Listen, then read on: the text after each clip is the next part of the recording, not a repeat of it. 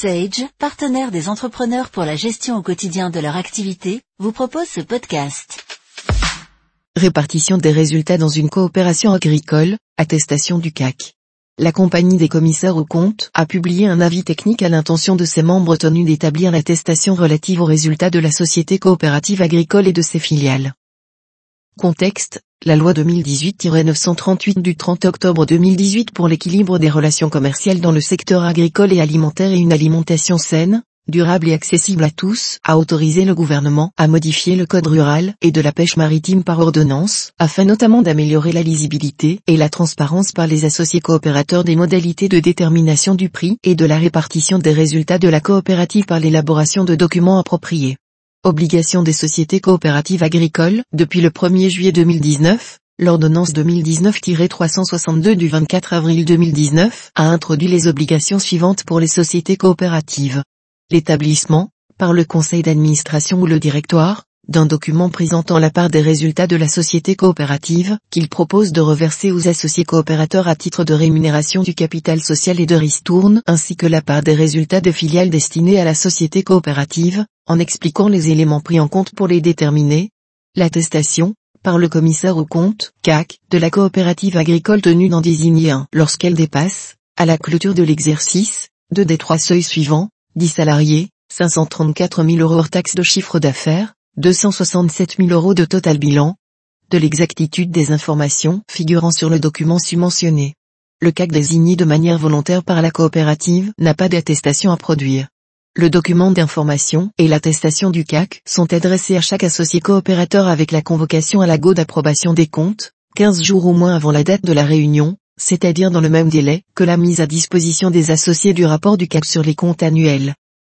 Afin de guider les CAC dans la conduite de leurs travaux, la Compagnie nationale des commissaires aux comptes, CNCC, a publié un avis technique relatif à l'attestation requise. En quoi consiste l'intervention du CAC Le CAC met en œuvre les diligences suivantes. Il prend connaissance du calendrier préalable à l'AGO, des procédures mises en place dans la société coopérative pour déterminer les catégories de résultats au sein du résultat global, en conformité avec les dispositions légales, réglementaires et statutaires en vigueur, ainsi que des modalités de détermination du montant du résultat qui sont applicables à la société coopérative agricole.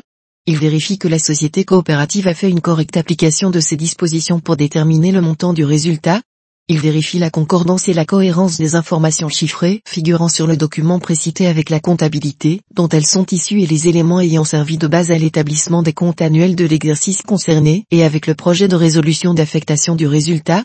Il vérifie la conformité des propositions d'affectation avec les textes légaux, réglementaires et statutaires régissant les sociétés coopératives agricoles.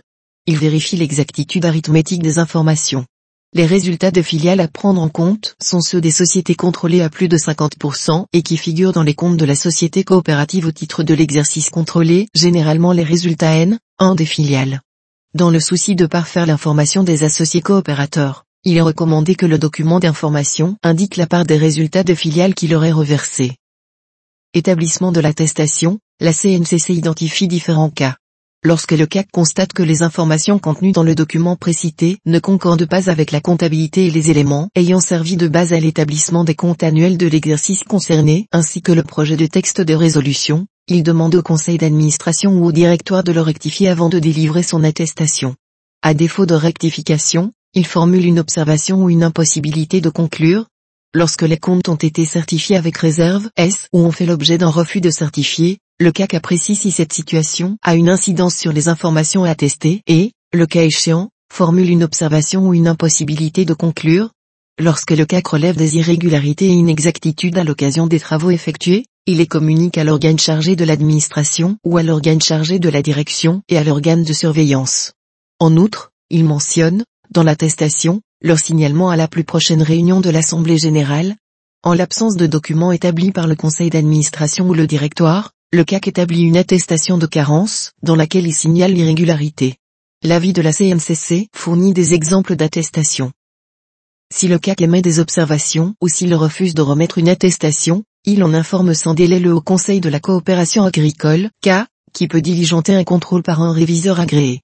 Cependant, le CAC n'est pas délié du secret professionnel à l'égard du cas, il n'a pas à lui communiquer dossiers et documents, ni à répondre à d'éventuelles questions. Avec les solutions gestion et finance Sage Business Cloud, pilotez votre activité même en mobilité et restez conforme. En savoir plus sur sage.fr.